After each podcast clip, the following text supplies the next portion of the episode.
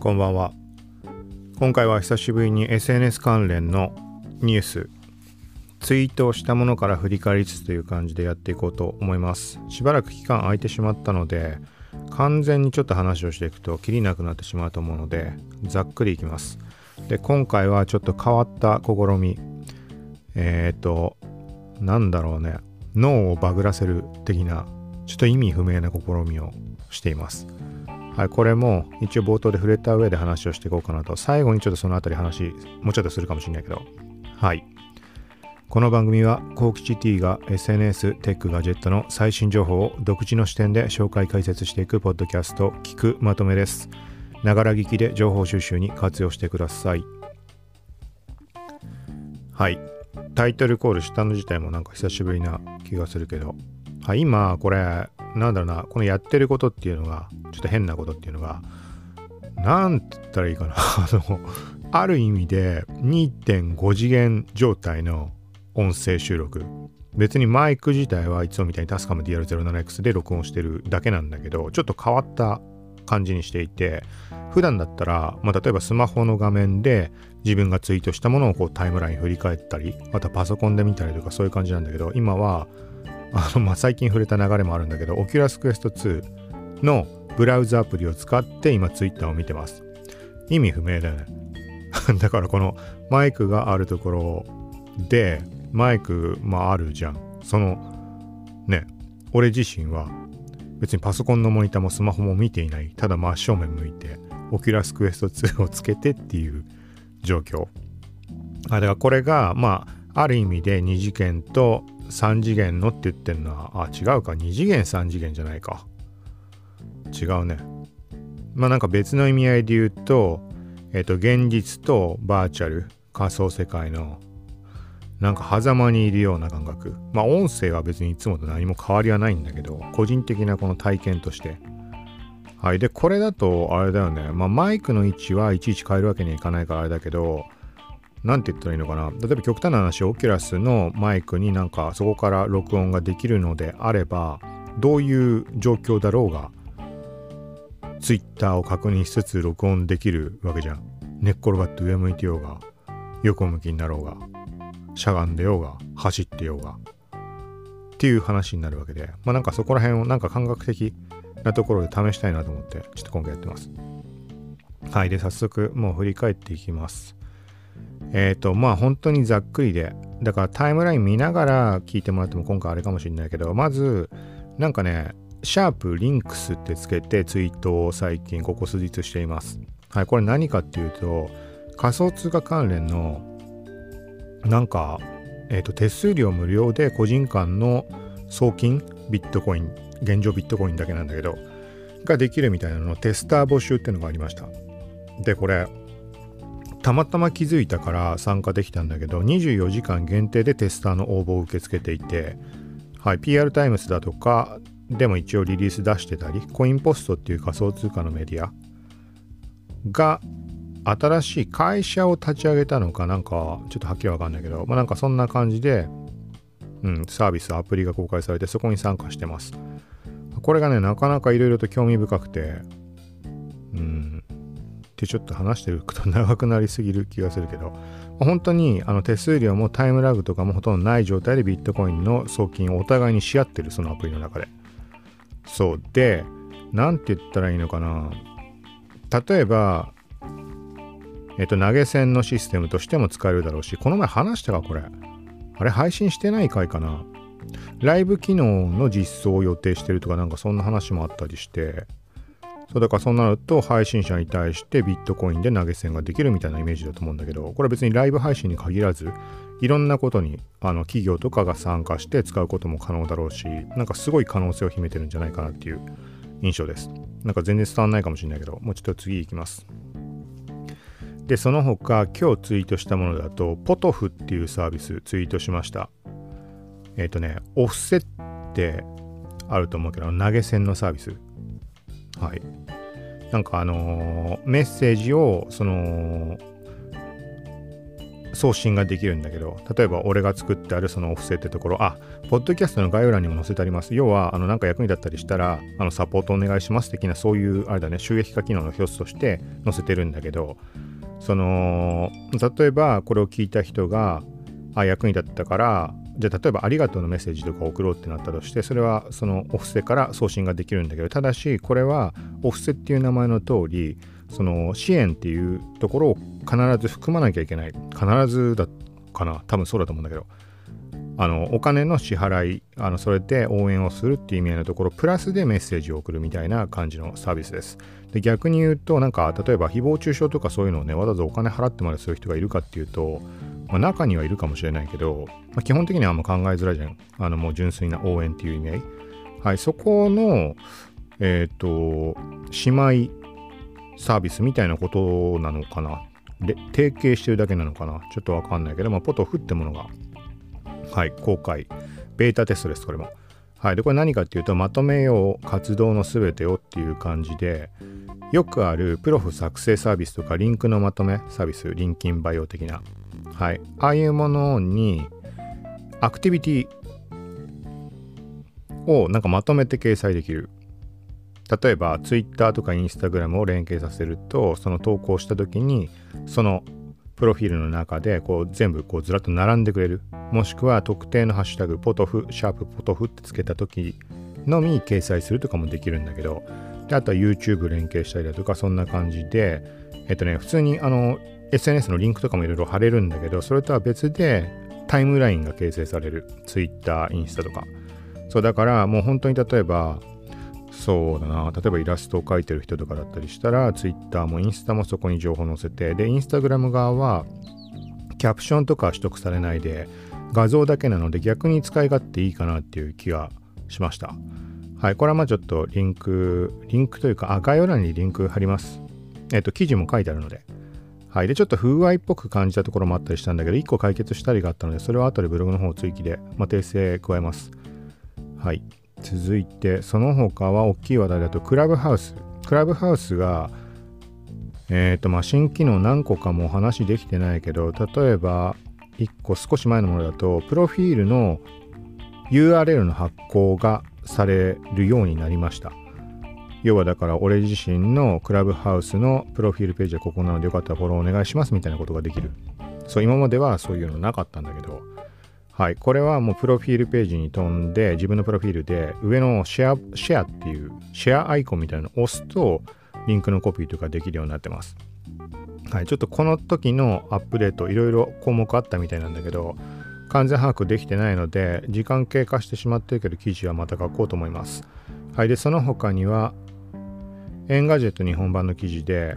えっと、連絡先を全部吸い上げる仕様の廃止っていうこと上がってます。プライバシー侵害の指摘でっていう話。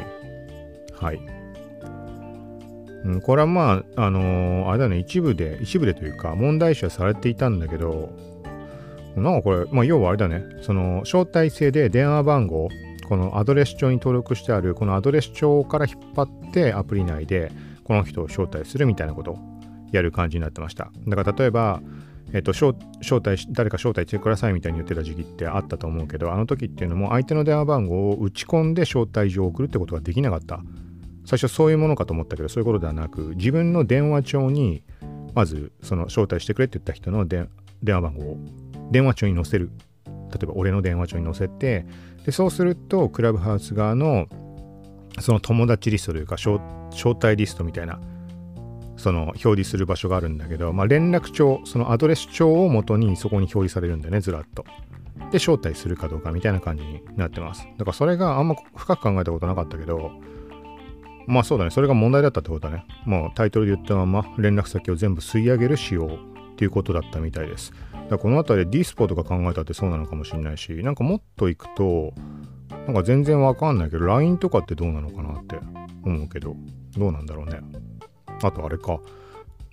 何の差があるのかってわかんないけど、例えば Facebook とかだって Facebook にしろインスタにしろ連絡先そのアドレス帳を取得しようとするんだっけ。なんか俺も拒否しかしたことないから、一回も許可したことないからどうなるのかって知らないんだけど、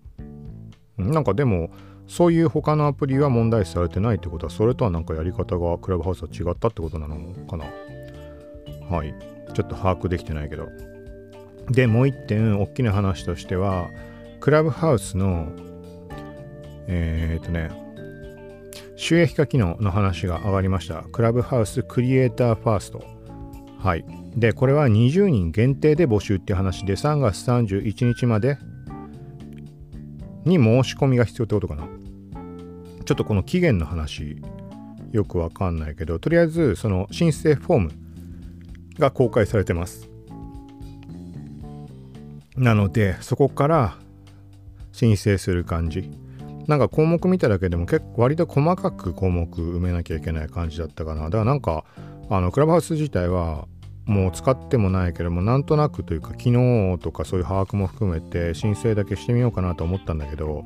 まあこの記事を見てみる限り20人のクリエイターってなってるのでまあ無理だろうなっていうところで、まあ、やってません。はい。まあこの辺りはがっつり使ってる人とかっていうのはうん試し試しに申請してみるのもありじゃないかなと思います。あれ？これページどうやって戻るんだろう？なんかね今。あそういうことか。別のタブが開いたってことか。あ、ちょっとたまにこれなんかガサッて落としたらごめんなさい。その、オキュラスつけてるから距離感つかめなくてマイクのポップガードにぶつかってるので。はい。続いて、ギズモード。の記事で次期 AirPods の画像がめっちゃ流出。かなり AirPods Pro っぽいっていう話です。まあ、これも、あれだね。本当かどうかっていうのは、本当かどうかっていうか、まあ、この開発されてるのは本当か。そりゃそうか。イベントが3月23に開催っていう話があってその時に発表されるのかどうかっていうのはまた別の問題だよねそっちがあのはっきりしたところは分かんないけどみたいなはいでなんかねこれ見るとありがたいところというのが次期 AirPods の価格が150ドル約1万6000円になるとも伝えていますってなってます。はい。まあ安ければ安い方がいいけど。結局 AirPods Pro は買ってない状態なので。でなんかその間にねなんかほらこのポッドキャスト聞いてくれた人はわかるかもしれないけど、こう欲しい欲しいって言ってた時期があったと思います。まあ、クラブハウスとかツイッタースペースがこうテスト段階の状態でね、テスト段階って今もテスト段階だけど、まもなくこうどんどん広がってきているので、その前の段階、やっぱクラブハウスの影響かな。その時にすごいより興味が湧いたのがありました。ちょっとそのクラブハウスとかにからもちょっと離れてしまったのとかもあるし、現状そんなにどうこう思ってなかったんだよね。うん。なんかまあ安い感じで出てくれるんならありがたいから、うん、まあ話上がったら検討しようかなっていう。23日っていう噂はあります。その発表会に関しては。もう確定したのかな？わかんないけど。はい、続いてちょっとしたこと。ノートのアプリ。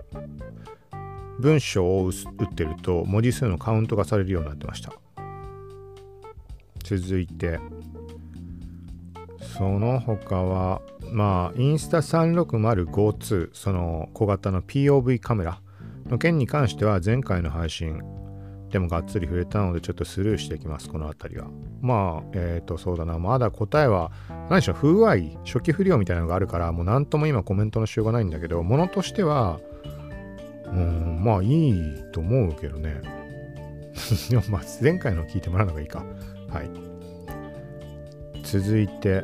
あとは、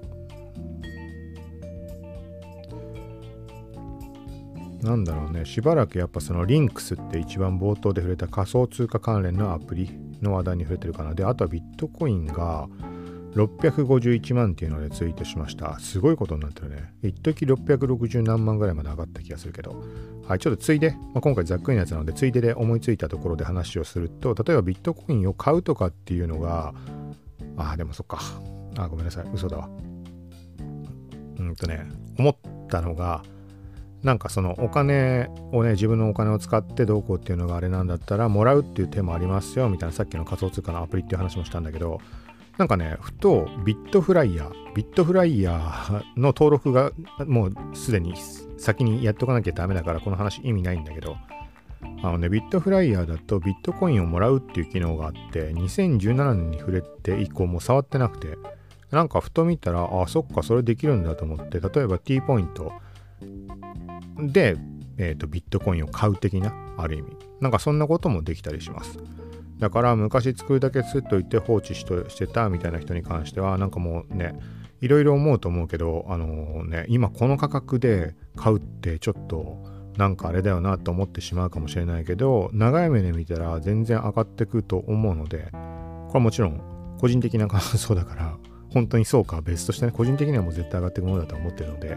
からそういう時になんか、ね、そうは言ってももうめちゃくちゃ高くなってんじゃんってだって2021年1月で考えたら260万ぐらいだったわけだからね。こんな上がってるのに今買えるわけないじゃんって下がるのを待とう。もし買うにしても。みたいなこと言ってるとまた同じこと次も800万になってるかもしれないし。そうってなった時にまあその口座をビットフライで作ってなきゃ無理だけどそうだから何の話意味もないんだけどもし持ってる人であればそういうなんかポイントからとかあとなんだっけちょっと覚えてないけど Yahoo ショッピングとかで例えば買い物する時にビットフライヤー経由で行くとなんかそのポイント代わりにビットコインが貯まるとかだっけか。めちゃくちゃ嘘言ってるような気がする。けどでも今日一応ページを見たんだよな。そうだからなんかまああのビットフライヤー。まあそもそもね口座開設してる人は把握できてるかもしれないけどなんかもう一回しばらく触ってない人とかは見てみるのありなんじゃないかなと思います。はい。続いてこれも仮想通貨絡みというかブラウザの話しょっちゅう触れている次世代高速ブラウザブレイブ。はい。投げ銭機能があって本来は仮想通貨で投げ銭で支援をするこすることができる。クリエイターに対して。ただ日本国内はそのなんか法律的なのでその仮想通貨での投げ銭がダメなのかなんかどういう意味合いか分かんないけどまあとりあえずその仮想通貨での投げ銭自体できない。だから日本国内だけポイント形式になってました。これが4月に向けてえっ、ー、とねその他の国と同様にバットって呼ばれるベーシックアテンショントークンって呼ばれる。はいこの仮想通貨での投げ銭が可能になるっていう話です。ここはちょっとねグダグダと書いたんだけどなんかね、謎なんだよね。ちゃんとした発表出す出さないんだよね。出さないっていうか、発表はよくよく調べたら出ていたんだけど、ブレイブのブラウザの中のその該当するであろう場所には書いてないし、なんか謎に一時停止みたいなこと書いてあって、そのポイント制度。でも一時停止も何もう完全に切り替わるんじゃないのかなと思うんだよね。で、プラス、ブレイブのトップページの下の方にも、その投げ銭機能、チップ機能に関しては書いてあるんだけど、ずっと昔から。そこは定期的にチェックしてたわけよ。まあ、1ヶ月に1回とか何週間かに1回、まだ変わんないのかな、まだ変わんないのかなって、バットになるっていう話はあったので、仮想通貨でできるようになるっていうのは。けど変わんないなと思ってたら、今回見つけた、そのなんかバット、仮想通貨での投げ銭に対応するっていう内容のリリースが2月に出ていて、対して今もう現在3月で、で、ブレイブのブラウザのトップページのところを見ても、その件について触れられてないんだよね。謎だよね。なんでそこを変えないのかなっていう。なんかこれはブレイブに関してはいろいろ前にもちょっと問題を感じるところってあったりしてなんか、うん、何だったっけ？かアンケートに回答するとプレゼントをあげますみたいな今後の開催するイベントへの招待がどうこうとか。なんかその時のシェアするボタンかなんかがあの思いっきりそのブレイブに登録した時にアフィリエイト形式であの稼げるざっくり言うと稼げるリンクだよね。そ運営が配信してるから別に問題はないといえばないんだけどなんでそんな形式でやってんのかなって謎だしでしかもその アンケートの最終ページがエラーであの送信完了ができてんのかできてないのか分かんないみたいななんかそんなことがあったりしてちょっとあれだなっていうのは思います。とは言ってもバットっていうもの自体も価格結構上がってきたりしていてうんなんかブレイブを使っていていればバットっていうその仮想通貨買わなくても手に入るっていうんだったら面白い話だなとちょっと思うかなと。はい、続いてディスポがアプリ日本語に対応しました。はい、続いて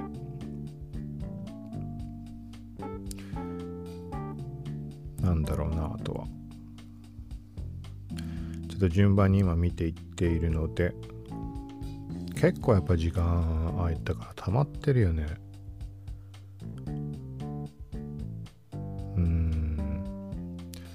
インスタストーリーの国際女性デー記念スタンプが新しいものを3つ追加されていました。ちょっと今回リンク貼れないと思うので多分ちょっときりなさそうなのでなので申し訳ないけどもし気になるものあったら Twitter の方をなんとか見てください。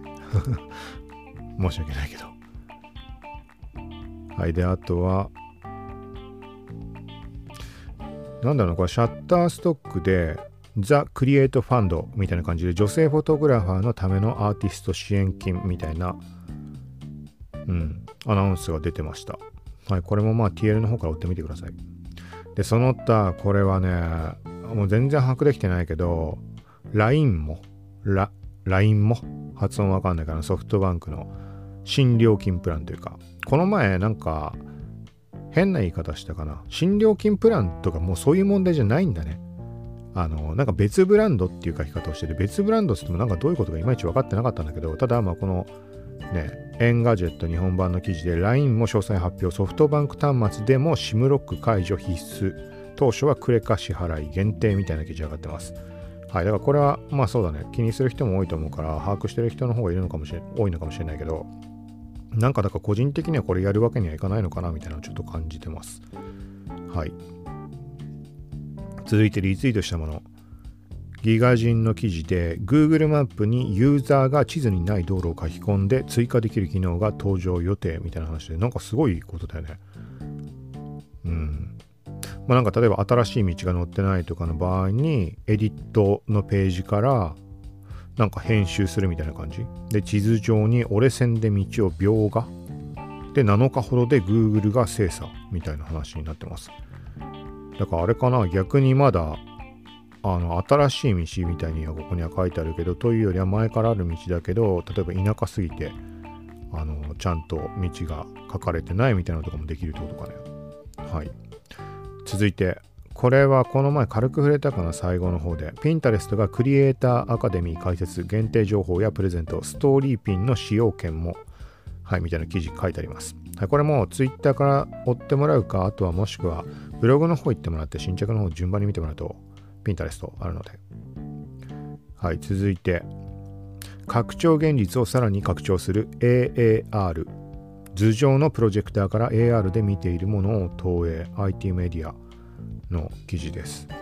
なんかこれね、引用で載せたって意味がもうわからないみたいなので引用したんだけど、ここ読んでみると、AAR はこの SAR と ARHMD を組み合わせた二重の AR システムだ。はい、みたいな感じです。これまあ 気になる人は見てください。ちょっと内容一回ね、見て把握はしたんだけど、ちょっともう忘れちゃいました。続いて、これなんか全然話題にならないのが疑問なんだけど、なんでだろう？記事書いたもので、Twitter フリートへの DM のメッセージとか絵文字のリアクションできると思います。あれの無効化の設定が可能になるっていう話です。Android ではすでに実装されてるっぽくて、Android 端末で確認したら出てました。でも iOS ではまあ出てなかった。感じで、具体的にはフリートの投稿画面のフリフリートってあの英語で右上にボタンあると思うけど、最後投稿するときの、その左側に点々点が表示されます。で、そこタップすると下にメニューが上がってきて、で、DM でのリアクションと返信を許可。デフォルトではそこに対してオンになってます。これをオフにすると、えっと、閲覧者が見たときに、通常下にあのテキストエリアあると思うんだけど、インスタ、ストーリーとかもそうだけど、下にエリアがあって、そこから絵文字リアクションしたり、コメントしたりできるんだけど、まあ、コメントと言っても、絵文字リアクションしろ、どっちにしても DM で送られちゃう仕様なんだけど、そう、これをよく思わない人がいるので、そう、嫌な人は、この DM でのリアクションと返信を許可っていうのをオフにすると、相手に表示されないです、そのテキストエリア自体が。はい。続いて、なんだろうな、これ。あ、まあいいか。まあ、ニーヤ、ニーヤリンカーネーションもう、とうとうあれだね。結構俺にしては珍しく20日連続ログインとかまでログインボーナスもらったんでね。でも多分昨日で途切れちゃったかな。もうほとんどやんなくなってて、ここ1週間ぐらい。はい。で、新章も公開されたりして、うーん、でもな、せっかくここまで引っ張って、今までだったら本当に新章公開されるまで待てなくて、もう最初の3日でやめちゃったわけだけど、新しいショーも公開されたっていうのはちょっともう一回触ってみようかなとちょっと思ってます。あとはね、これね、もう完全な余談だけど、このね、ニーアリンカーネーションのイラストプレゼントっていうのが、その公開、2月18日にこのアプリ公開されたんだけど、の時にやってて、一応リツイートで応募完了だから、もうやっておいたんだけど、あれはね、結構な勢いで欲しいんだけど、なんだろう、もう抽選結果って出たのかな？もう当たってなければ連絡が来ないだけだから、うん、そういうことだと思うんだけど、はい。続いて、うーんと、これこの前 Oculus の話の時にしたかな。ただ思ったこと。スマホの画面を Oculus 内にミラーリングできないんだろうか。あ、なんか話したね。それできたらいいな。例えば今こういう風に音声収録をしてる時に Twitter を Oculus Quest 2の中のブラウザのアプリで見てるっていう話をしたと思うけどこの時に例えばなんかさスマホのアプリをちょっとチェックしたいメールをちょっとスマホでチェックしたいとか。まあメールだったらまあいいか。時にスマホの画面がオキュラスの中に見えたらいいのになって。もうできるもんなのかなんかわかんないけど。はい続いて500ピクセル。ちょっと読み方これ毎回わかんないけど500ピクセル。PX500px わかんないけどあの世界最高峰って一時は言われていた写真のポートフォリオサイト SNS みたいな、はい、そこが新機能を公開、まあ、ポートフォリオ機能を公開ポートフォリオ機能もそもそもポートフォリオじゃないのかと思うんだけど見てみたらあのね、独自ドメインが設定できたりとかする有料プランの中の機能として追加されたみたいです。まあ、これも記事見てください。はい。続いて、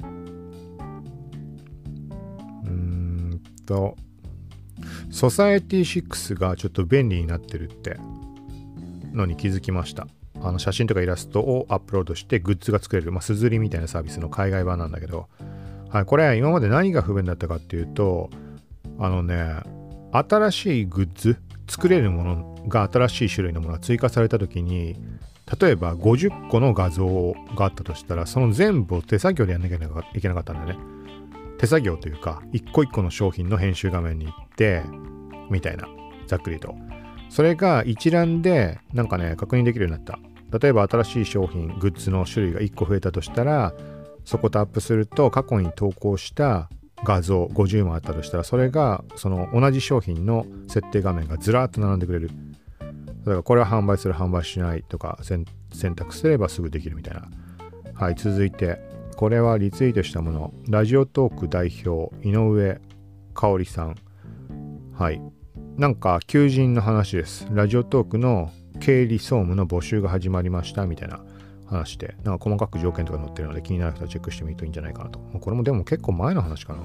3月12日に投稿、ツイートしてました。はい、続いて、うーんと、なんかいっぱいあったはずだけどな。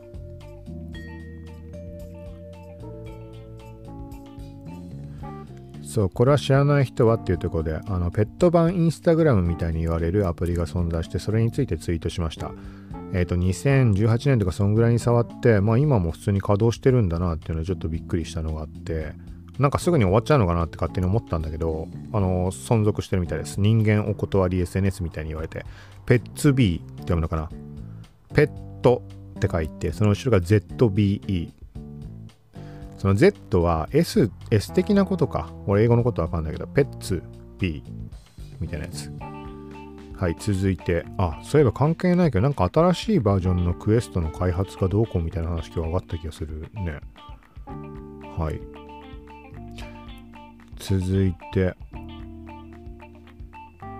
うーんと、Twitter スペースの件に関しては前回ので触れたけどざっくり言っておくと4月にその配信機能が公開されるっぽいそんな話上がってます続いてポッドキャストの話で Adobe の Adobe Experience Cloud みたいなポッドキャストが配信されてるみたいです。まだ予告しか配信されてなかったんだけど、3月11日の時点で。何だったっけな？なんか結構細かいこと書いてあったんだよな。あのね、細かいこと書いてあったというか、ビジネス関連の人とか役に立つんじゃないかなみたいな内容だった気がします。あ、第1話にあたるもの配信されてるね。ちょっとタイトル読んでみると、エクスペリエンス主導型コマース入門エピソード01 EC 新時代、ものではなく体験価値を売る。はい。なんかあれだな。昨日、 Insta360 GO 2で俺が言ってたのの裏返しみたいな、なんかまんまとはめられてる感がすごいけど、その体験を買うためのカメラだみたいなことを 言ってたけど、まあ、なんかそんな感じの消費者の体験を中心に中心に構築するコマースモデルエクスペリエンス主導型コマースとはとか顧客の体験価値のための5つの重要な特徴とエクスペリエンス主導型コマース実現に向けた全体像についてお話ししますみたいな。なんかそんな感じな感じになってます。その第1話が。だからそういうところに関連するようなその系統のものが随時配信されていくんだと思うので。はい。えっとね、英語で Adobe Experience Cloud って検索したら多分出ると思います。えっ、と、Apple Podcast であったのかな？と、あとは、なんかその Adobe の自社のページの中でも配信してたような気はします。あ、そうだね。はい、続いて、そう、インスタ 360GO2 の情報について調べた時に、公式ストア飛んでみたら、なんか、1X2 みたいな360度カメラなのかなこれは前に発売されたもの。これのなんかナルトバージョンがあるんでね。ナルトとサスケバージョンがあって、なんか、なんか絶妙に気になってしまって、ただまあ見た目の話だけでこのカメラについて興味があるわけじゃないからあれなんだけど、なんかそんなこと言ったらこの GO2 のさ、そういうなんかバージョンとか出ちゃったらちょっと後悔しそうだなと思うんだけど、すでになんか出るやつが決まってるみたいで、これ全然興味ないやつだからいいんだけど、はい。続いて、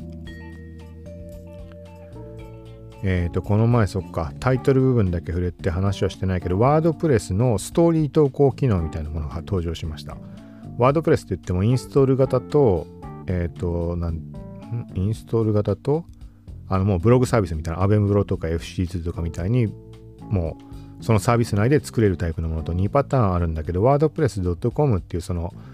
そうだね、アメブロとかみたいに使えるようなライブドアとかアメブロ的なああいう使い方のできる WordPress の方で、ストーリー投稿機能っていうものが実装されたみたいです。だからこれはつまりちょっとあんま把握できてないけど、 Jetpack の機能ってことになるのかな。だからある種 Jetpack ストーリー正式名称としては WordPress ストーリーになるのかもしれないけどなんか単純にスライドショーみたいなものを記事の中に埋め込める感じですでも動画も含んで設置することができるただしなんかね多分だけど AMP に対応してないっぽくて俺のサイトだと動作しませんでしたで別のブログ試しにワードプレスのやつやってみたら動作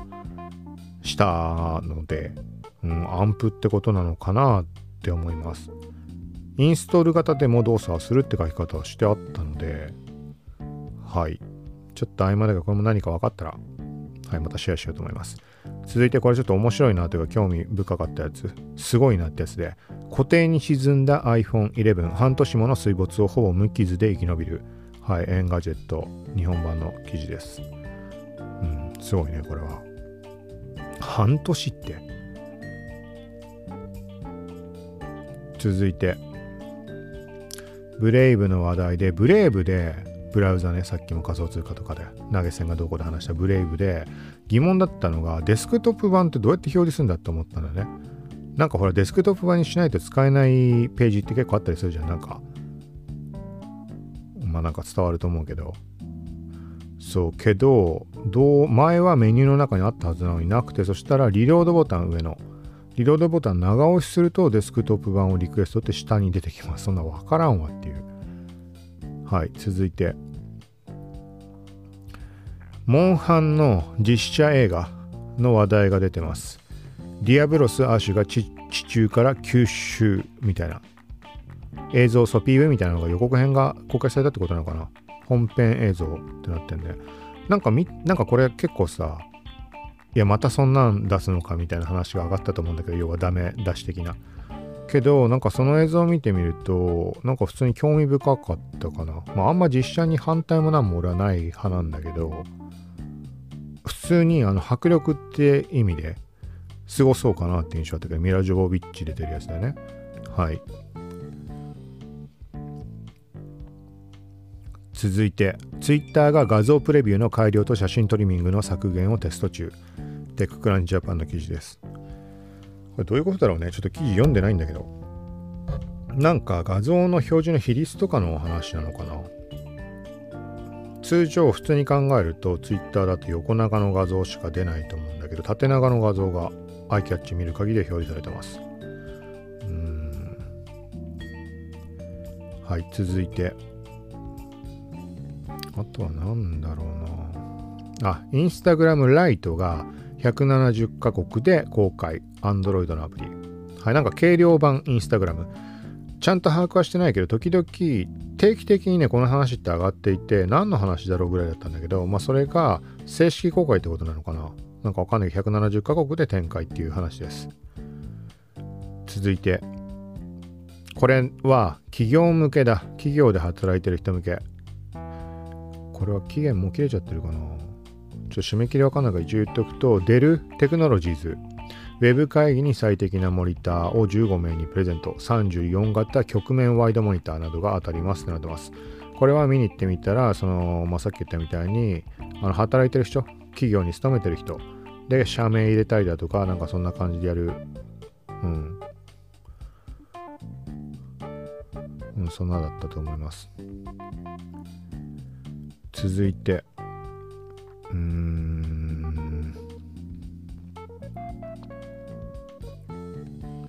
これすごいね。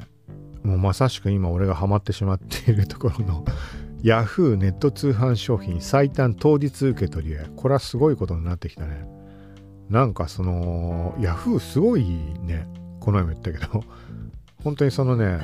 あの、お得感がすごい。一時楽天使い倒してても楽天使わなきゃバカでしょみたいな話したけど、いや、Yahoo 使わなきゃバカだわこれ。どっちかっていうと今となったただ、あれだね。楽天が日本郵政となんとかみたいな話もあったりしたじゃん。そうだからあれの話ってちゃんと把握してないけどそれ携帯方面の話だと思うんだけどなんかだからどっかのメディアで書いてあったのが想像してほしいみたいな全国に郵便局って存在するわけでそこに行くとねそのそこで携帯が買えるようになったりとか契約ができるようになったりするかもしれないみたいな話でそう考えると確かにとんでもない話だね。なんか郵便局って考えても俺何もピンとこなかったんだけどなんか古臭いイメージしかないのでそうそしたらそう言われると確かにあのー、ね例えばツイッターでさなんかああだこうだ話し上がった時になんか情弱がどうこうとか言ったりするじゃん。ツイッター内での話ね。ネット上の人たち。でも情弱も何もあのツイッターなんか全く使ってない人なんて日本中に山ほどいるわけで。そうそういう層にはあの情報って届けようがないじゃん。例えばちょっと今言い方悪かったかもしれないけどあのー、さなんかもうもう今更そんなことやんのかみたいに言う言われるものってあったりするじゃん。国がなんか新しいこと始めようとした時。でまあ俺もそういうふうに言ってしまうタイプではあるけどどっちかっていうと。ただ何ていうのかな。国がやってることの凄さ例えば地デジ対応とかでさ何がすごいかでさあのツイッターなんか見てないような人まで 全部がそこ対応してるわけだよね。全員が全員か分かんないけど限りなく日本中で対応できるわけじゃん。とかあとはマイナンバーのカードにしたってさう散々文句とか言われてるけど、ただあれが日本全国の本当にもう繰り返しないけど、ツイッターも触ってないような人たちとか、ネットなんて触んない人たちのところまで浸透するわけでしょ。それができるっていうのはやっぱりすごいなって。その国の力っていうところに比較的近い存在っていうのが郵便局ってまさしくそうだと思うので、そうなるとやっぱその楽天と日本郵政っていうところに関してはすごいんだろうなって。はい。適当な話しかしてないけど。はい、続いて、えっ、と、TikTok がハラスメントとかいじめに対するなんか新機能？抑止力的なやつなのかね？なんかそんな話があってます。ちょっと把握できてないけど。はい、続いて、これはよく、どういうことだろう？ロシア宇宙機関月面に研究施設建設で中国と手を組む協定に署名。ロシアと中国っていうとなんかもう、あるよね。不穏感しかないけどね。うん、わかんないけど。はい。続いて、うーんと、なんか謎。謎なやつ。ワークマンがキルアミド発売。フードにメッシュ。植物由来の防虫加工も。フードにメッシュ。まあ、要は虫が寄ってこないような感じのことなんだろうけど。はい。あとはなんかグー Google Chromebook の新機能がすごいみたいな話題上がってたよね。あんま把握してないけど、なんだろうね。そう言われてしまうと気になるよなっていう。はい、次。ディスポがショップを公開。3月10日の記事です。記事書いてあります。グッズ販売を開始していって、ショッピファイを使っているって話です。はい。まあ、そのぐらいかな。そのぐらいかなってそういう意味じゃなく。あとは3月とか過去のこの日としてツイートをしたんだけど、そう、2年前、2019年の、これなんて読むんだっけあれ？ちょっと待って。SXSW サウスバイなんとかなんとかみたいな有名なイベント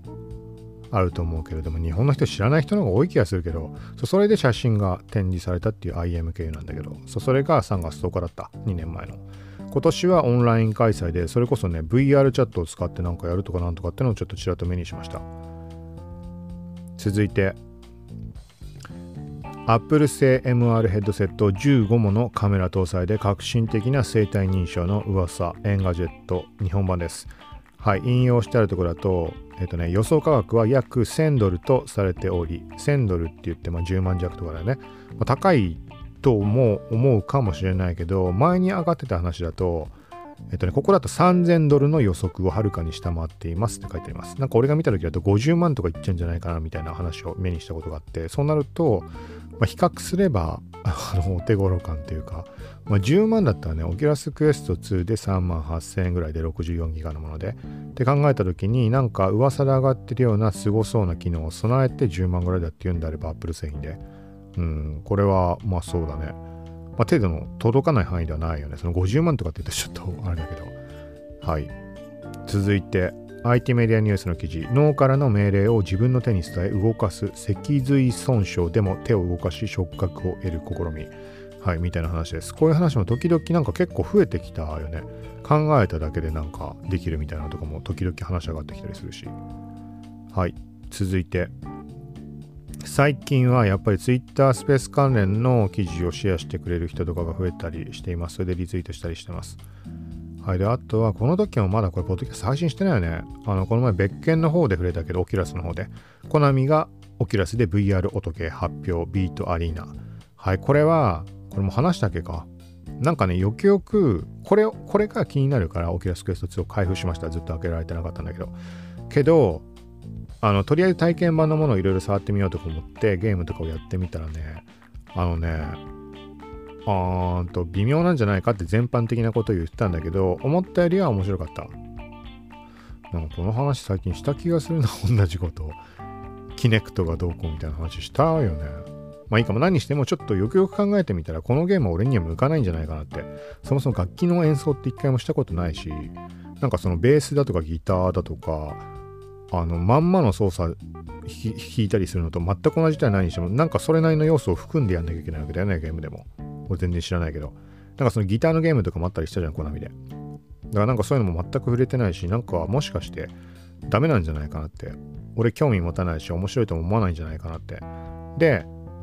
あのなんかそんな中ビートセーバーってまあそんなやんなくていいよなと思ったけど興味はあるけど面白そうだなと思ったけどでもこれ体験版やってみたら結構面白いなって思いました。とあとはキズナアイこれも言ったね。言った気がするな。まあいいか。キズナアイのその同じような音ゲ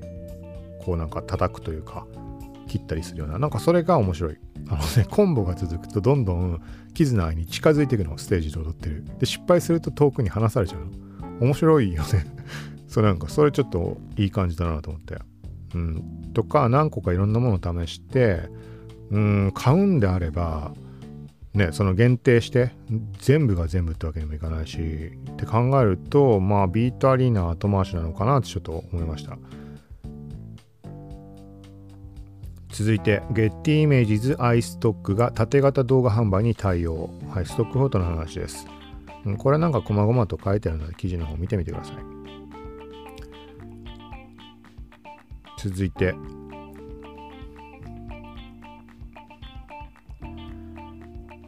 うん。あ、この記事だ、ギズモードジャパン。Chromebook の進化っぷりすごい。ちょっとこれは見てみよう。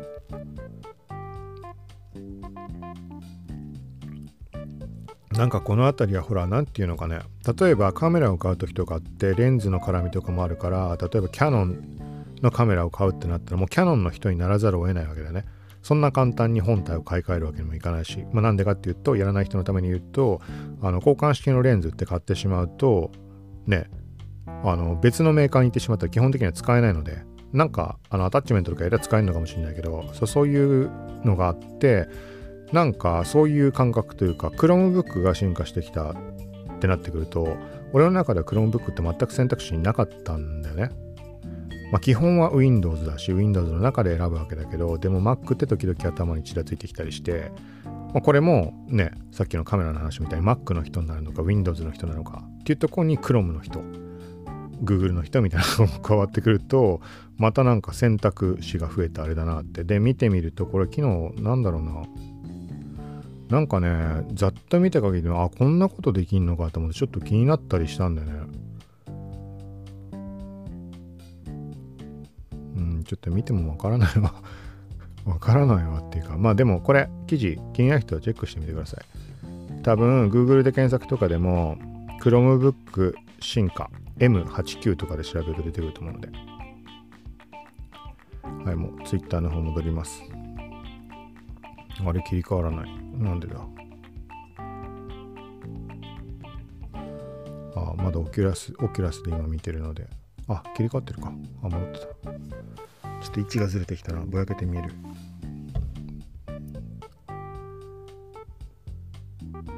あとはあこれはもう限定的な人の話になってしまうけど伝わるのは仮想通貨の話。TRX トロンっていう仮想通貨の取り扱いをビットポイントっていう仮想通貨取引所が日本国内で初めてだよね多分。うん始まりました。これは結構議論を呼んだ あの仮想通貨で2017年末か2018年。2018年の頭あたりに大暴落してこれは個人的にもあのダメージ少なからず受けているんだけどあとは仮想通貨系のインフルエンサーのなんかねいざこざに巻き込まれた感じだったねノートに記事を書いたりしてたら。なんかそのあるインフルエンサーが買い替えて煽っててなんか俺もそれにつられた一員みたいに勝手にある人間がそのインフルエンサーのことを叩いてる人間でね。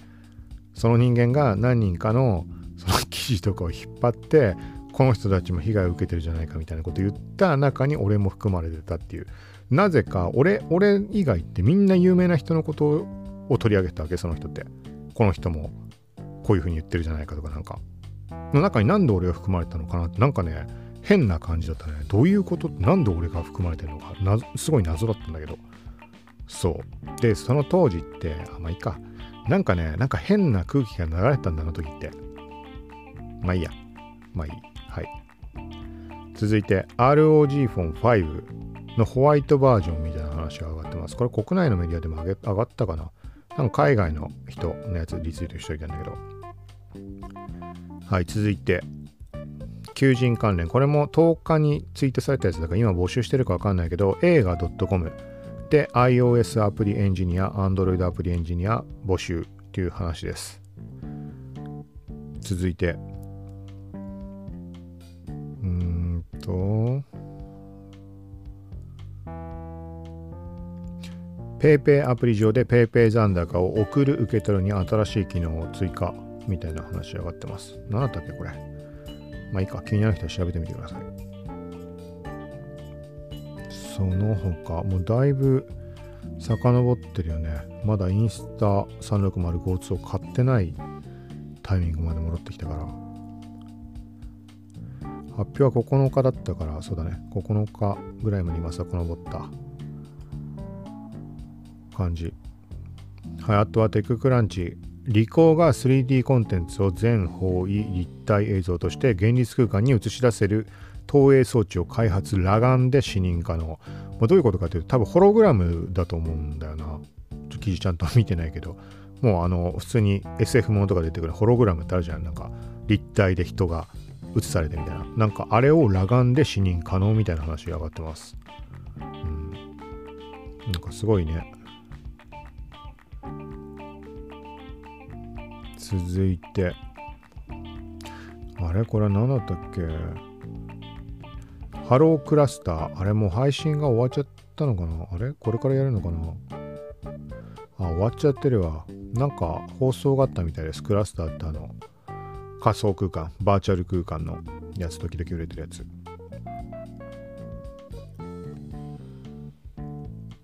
うん。ここら辺も多分、ポッドキャスト配信してないよな。だいぶ戻ってきたと思うけど。あ、これは話題になったね。世界初の宇宙ホテル2027年の開業を目指す米企業。2027年ってもうすぐじゃん。すぐっつってもでもあれか。6年ぐらいあるのか。でも6年とかでそんなことできるようになるのっていう。なんかすごいね。ほんとすごい感じだよね。全体的にいろんなことが。そろそろ終わりかな。あ、終わりました。全部遡り切った。はい。ということで、今回は、 Oculus Quest 2を謎に顔につけたまんま配信していました。そうこの感じっていうのはそのね前から考えていて何て言ったらいいのか例えばそのね脳をバグらせる的なところとかなんかこのなんかこれ試してみないことにはわからないんじゃないかみたいなことってすごい興味があって例えば思うものだと日陰と日向。で体半分ずつ。半分は日陰に置いて半分は日向に置いて。でなんだっけな。なんかを試したいみたいなこと言ったんだよな前に。うん今のだとちょっと謎すぎるけど。あじゃあまあいいや。今の Oculus 的なところも含んで言うと例えば真夏。炎天下の中で Oculus Quest 2をつけて Oculus Quest 2の中の映像は北極とか南極とかなんか氷の世界みたいな感じにするとか真逆常夏の映像を見ながら実際には真冬でそこでなんか熱いそばを食うとか冷たいアイスを食うとか。なんかこれは何て言うのかなあのー、結局のところ脳がそう思ってるからそう見えたり感じてして感じたりしているだけな可能性もあるじゃん。可能性もあるっていうか。そう。だなんかそこがバグった時にどうなるのかなみたいな興味とかもそうだし。で今現在っても Oculus Quest 2こういう風に使うようになっててもう Oculus Go の時ってかなり乗り遅れて買ったからあんま触る機会って結局なかったんだけど、まあ、今ってまあ一応旬の状態。旬っていうかあれだよね。2020年の10月に発売したものだからまだ全然旬だよね。はい。だからちょっといろいろ活用しながらそういうわけのわかんないことも試したいの一つです。今回のこの収録は。何の意味もないけどなんかさ今まで今までに一回も経験したことないことじゃん。この VR ゴーグルをつけて Twitter を眺めて音声収録をするって。何て言うんだろうな。本当はこの VR オキュラスとかを使った状態でなんかこのポッドキャストに結びつけられる何かがあればいいなっていうのは考えてたんだけどもう実際なかなかできないじゃん。例えば、えっと、クラブハウスで、えっと、公開収録的なことをやるのと同じ感じで例えば VR チャットだとかそういうバーチャル空間でポッドキャストを配信するみたいなこともできなくはないけどなんかそれもねなかなか難易度高いと思うのでどれだけの人がじゃあそのバーチャル空間 VR チャットとか使ってるんだって話でそこで俺が配信して聞きに来る人間なんているわけもないしそうそんなことを考えるとうんそう現実的なものでちょっと試してみる無理やりそのポッドキャストと VR をつなげるものとしては今回のが第一歩かなみたいなはい 謎なことばっか言ってるけど。はい、ということで、今回は以上です。時間何分経ったんだろうちょっと外します。ああ、52分。まあ適度かな。まあ、いつも通りだね。何をやってもやっぱこの4、50分ぐらいな感じだね。はい。ということで、今回はもうこれで終了にして、オキュラスでなんか見てみようと思います。はい。またその最近のこの Oculus Quest 2の話と Insta360 GO の件いろいろ試した感じもポッドキャストでシェアしていけたらと思うのではい。今回ちょっと SNS って言って SNS の話あんましてない気がするな。はい。まあこんな感じで今後も配信していこうと思うのでよかったらまた聞いてください。さようなら。